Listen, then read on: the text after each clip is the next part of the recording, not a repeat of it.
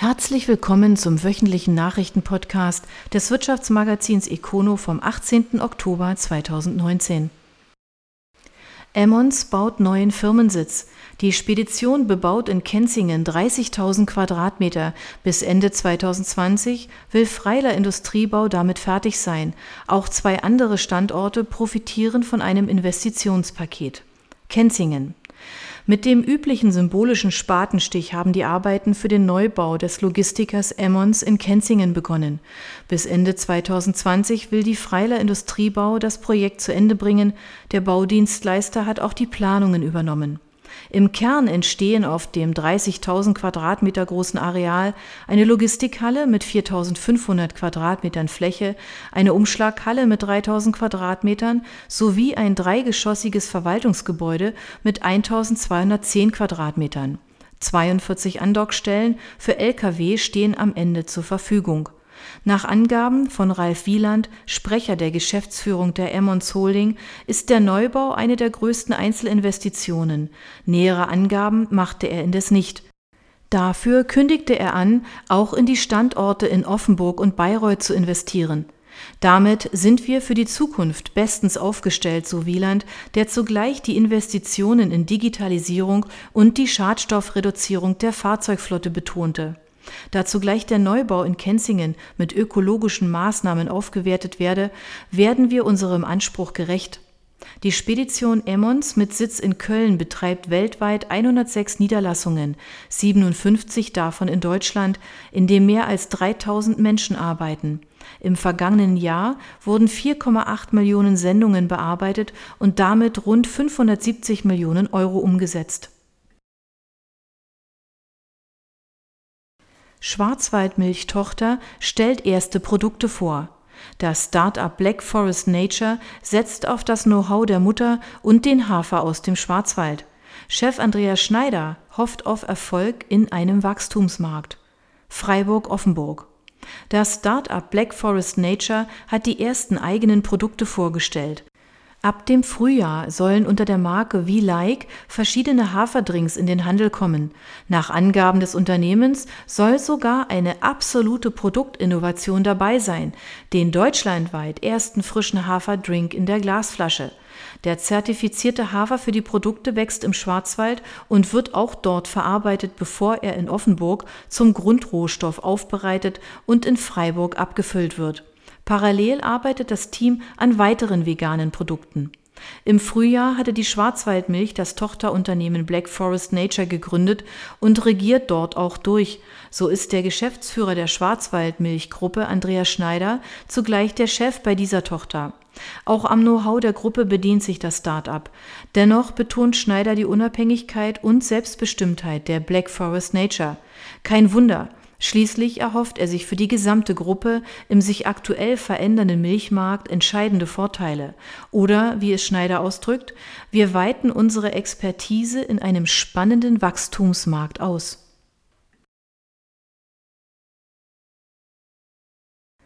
Light Entech nun in der Champions League. Das Startup aus Karlsruhe erhält von der EU eine Förderung in Millionenhöhe. Damit soll die Lichtfolientechnologie weiterentwickelt und die Fertigung ausgebaut werden, denn das Potenzial ist riesig. Karlsruhe. Der Lichtfolienhersteller Light Entech erhält eine nicht näher bezifferte siebenstellige Summe aus dem EU-Förderprogramm Horizon 2020, wie das Startup mitteilt. Mit den Geldern sollen innerhalb der kommenden beiden Jahre die Technologie weiterentwickelt und die Produktion der Folien am Standort Karlsruhe skaliert werden nur eine sehr kleine Gruppe von KMU-Unternehmen mit exzellent bewerteten Projekten bekommt Fördermittel aus dem Programm. Wir sind stolz darauf, dass wir uns durchsetzen konnten. Damit gehören wir zur Champions League der europäischen Start-up-Szene, kommentieren die beiden Gründer und Geschäftsführer Florian Kall und Lutz Neerhoff von Holderberg die Entscheidung. Was verbirgt sich nun hinter der Lichtfolie?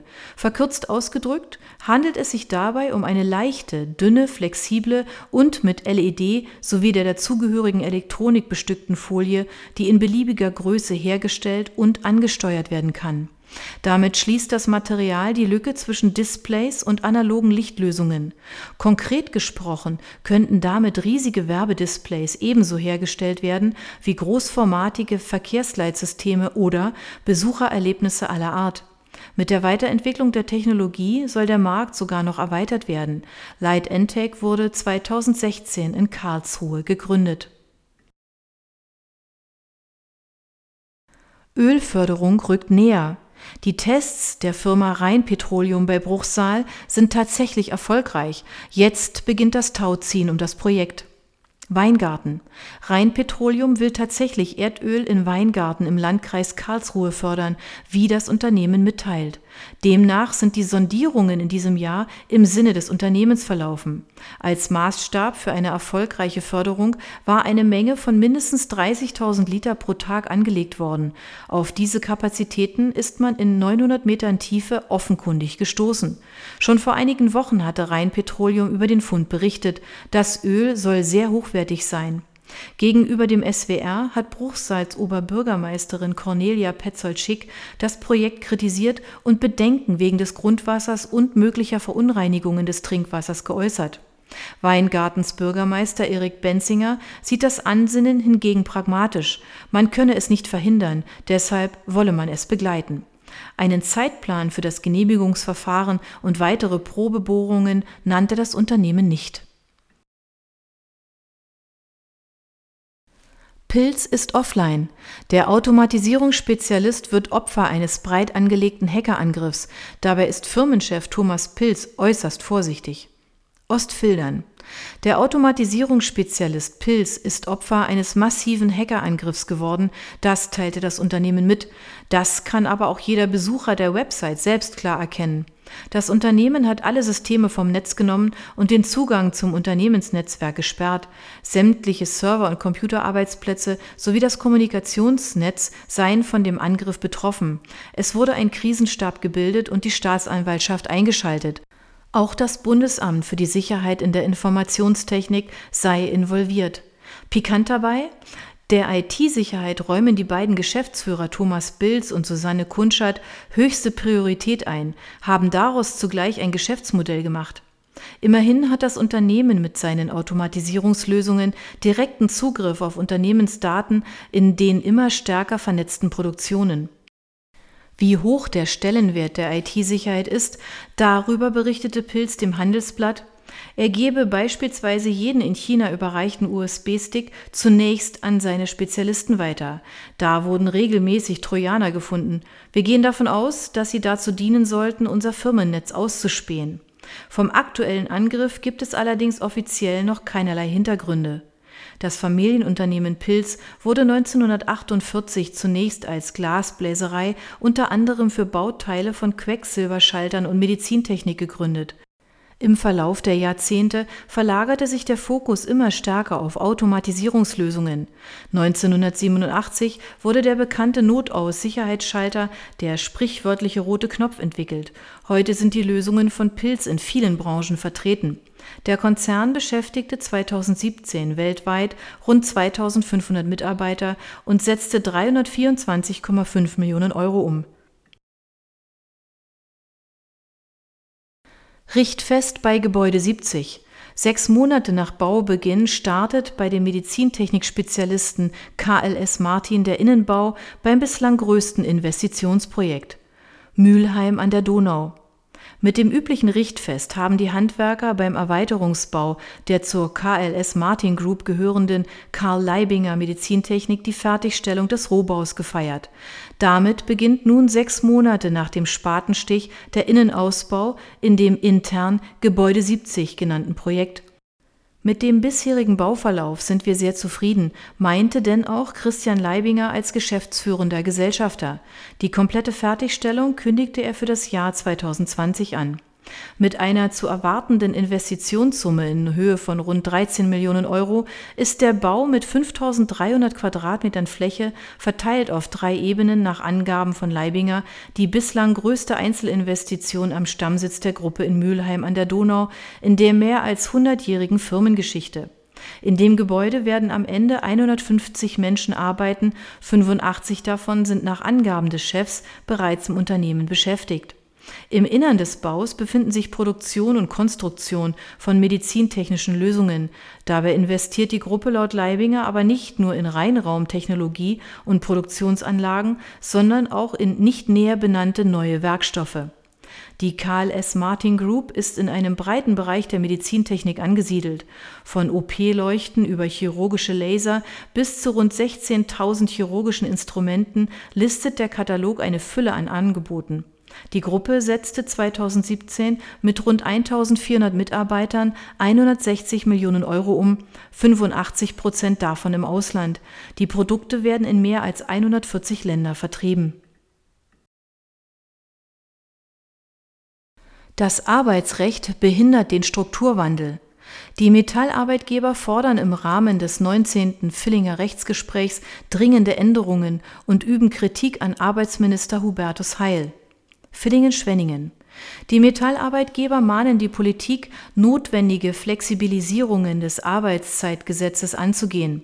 Bundesarbeitsminister Hubertus Heil hat dazu in seinen jüngst veröffentlichten Vorschlägen zur Zukunft der Arbeit leider kein Wort verloren, kritisierte der Geschäftsführer der Bezirksgruppe Schwarzwald-Hegau des Arbeitgeberverbandes Südwestmetall Markus Fink.